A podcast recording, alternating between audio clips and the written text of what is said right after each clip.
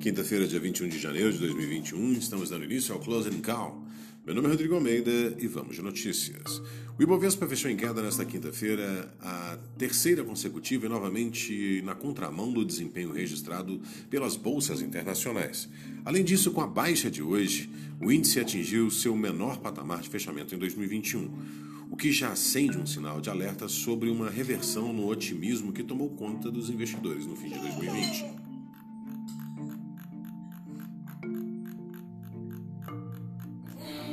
Disputa na Câmara e no Senado.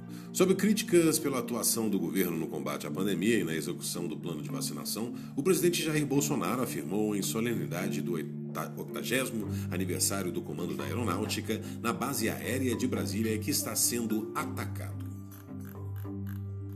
Radar corporativo. O noticiário corporativo é movimentado para a Vale com a expectativa de uma nova audiência de conciliação com Minas Gerais para realizar um acordo de reparação sobre Brumadinho.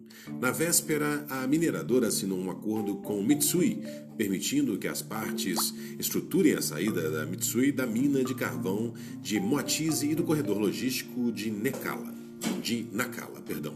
Como um primeiro passo para o desinvestimento da Vale do negócio de carvão, os investidores também repercutem se o incêndio é um dos carregadores de navios, se o incêndio de um dos carregadores de navio da mineradora no terminal Ponta da Madeira na semana passada pode impactar a previsão de produção da companhia para este ano. Essas foram as notícias do Close and Call. Muito obrigado pela audiência. Encontro todos vocês amanhã. Tenham todos uma excelente noite e até lá.